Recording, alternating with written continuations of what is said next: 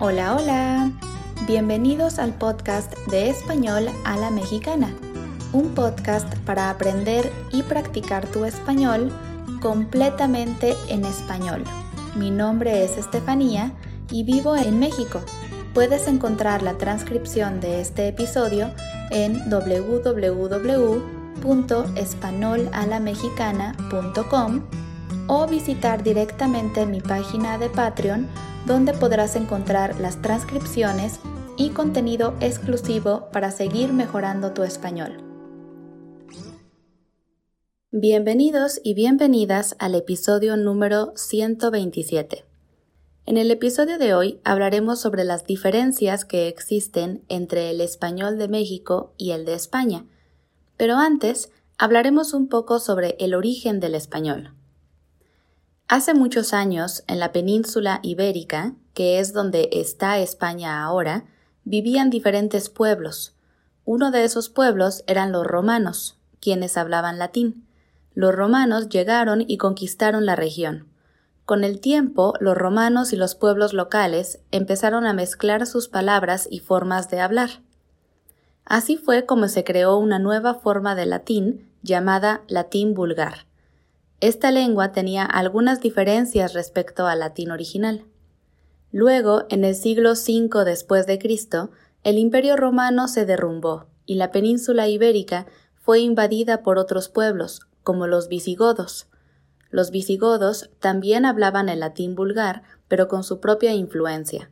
Más adelante, en los siglos siguientes, los reinos cristianos del norte de la península ibérica comenzaron la reconquista, eso significaba que intentaban recuperar los territorios que habían sido conquistados por musulmanes.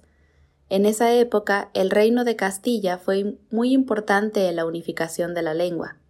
El español empezó a tomar forma y a expandirse. Fue ayudado por el uso del castellano como lengua oficial en la corte y en la administración. Con el tiempo, el español se convirtió en la lengua común de las personas. Luego, con el descubrimiento de América en el siglo XVI, los españoles llevaron su idioma al continente americano. A medida que exploraban y colonizaban nuevos territorios, el español se difundió por toda América Latina. Así, el español se convirtió en una lengua importante que hoy es hablada por muchas personas en todo el mundo. Todo comenzó con la mezcla del latín de los romanos y las influencias de los pueblos que vivían en la península ibérica y desde entonces ha evolucionado y se ha extendido por todo el mundo hispanohablante. El español de México y España son dos variedades del idioma español que han desarrollado diferencias a lo largo del tiempo debido a factores históricos, geográficos y culturales. Hoy hablaremos sobre algunas diferencias entre ambos. La primera diferencia es una muy evidente, la pronunciación. Ambas variantes tienen diferencias en la pronunciación de algunos sonidos. Por ejemplo, en México, la S y la Z se pronuncian de manera similar, como un sonido suave similar a la S, mientras que en España la Z se pronuncia como una TH suave, como en zumo, zumo. Además, algunas letras como la C y la Z en España tienden a tener un sonido más cercano a la TH, suave en ciertas regiones, como en Andalucía. Probablemente no soy la mejor para pronunciar el sonido de la TH como lo hacen en España, porque es un sonido que no usamos en México, pero estoy segura de que lo han escuchado antes en películas o podcasts españoles.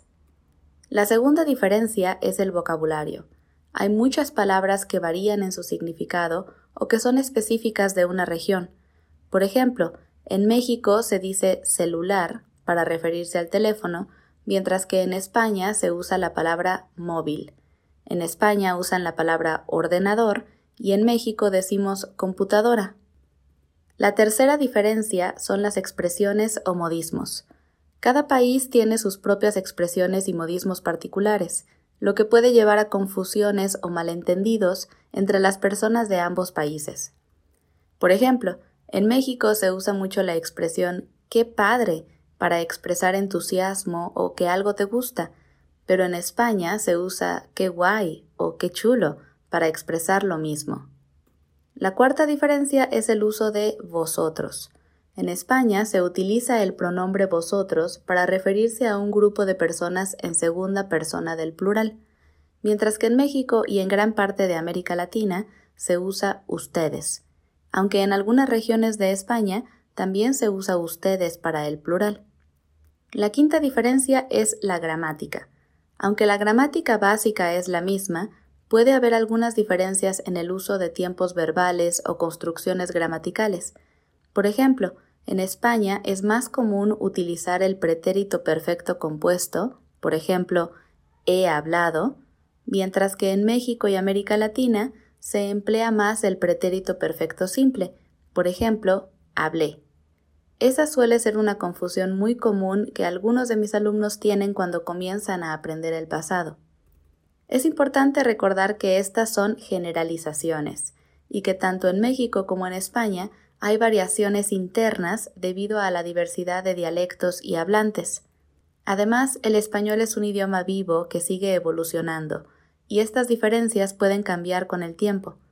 Estos son solo algunos ejemplos sobre las diferencias que existen entre el español de México y el de España. Muchas veces las personas que quieren aprender español se preguntan cuál es el mejor acento o tipo de español. Mi recomendación sería que pienses cuáles son tus objetivos. Por ejemplo, si tú quieres o necesitas aprender español porque en tu trabajo vas a comenzar a viajar muchas veces a España, lo mejor sería aprender el español que hablan en España y conseguir un tutor o tutora de ese país también. Aunque compartimos muchísimas cosas, hay mucho vocabulario o estructuras culturales que cambian, y como hemos dicho en episodios pasados, la cultura y la historia es una parte importante y valiosa de aprender un nuevo idioma. Por eso, siempre es importante conocer nuestros objetivos y tener un plan que nos ayude a lograrlos. Eso ha sido todo por hoy. Gracias por escuchar este episodio de Español a la Mexicana y les recuerdo que pueden encontrar la transcripción en www.españolalamexicana.com y apoyarme en Patreon para poder seguir creando contenido para ustedes cada semana. Nos vemos el próximo miércoles con un nuevo episodio. Hasta pronto.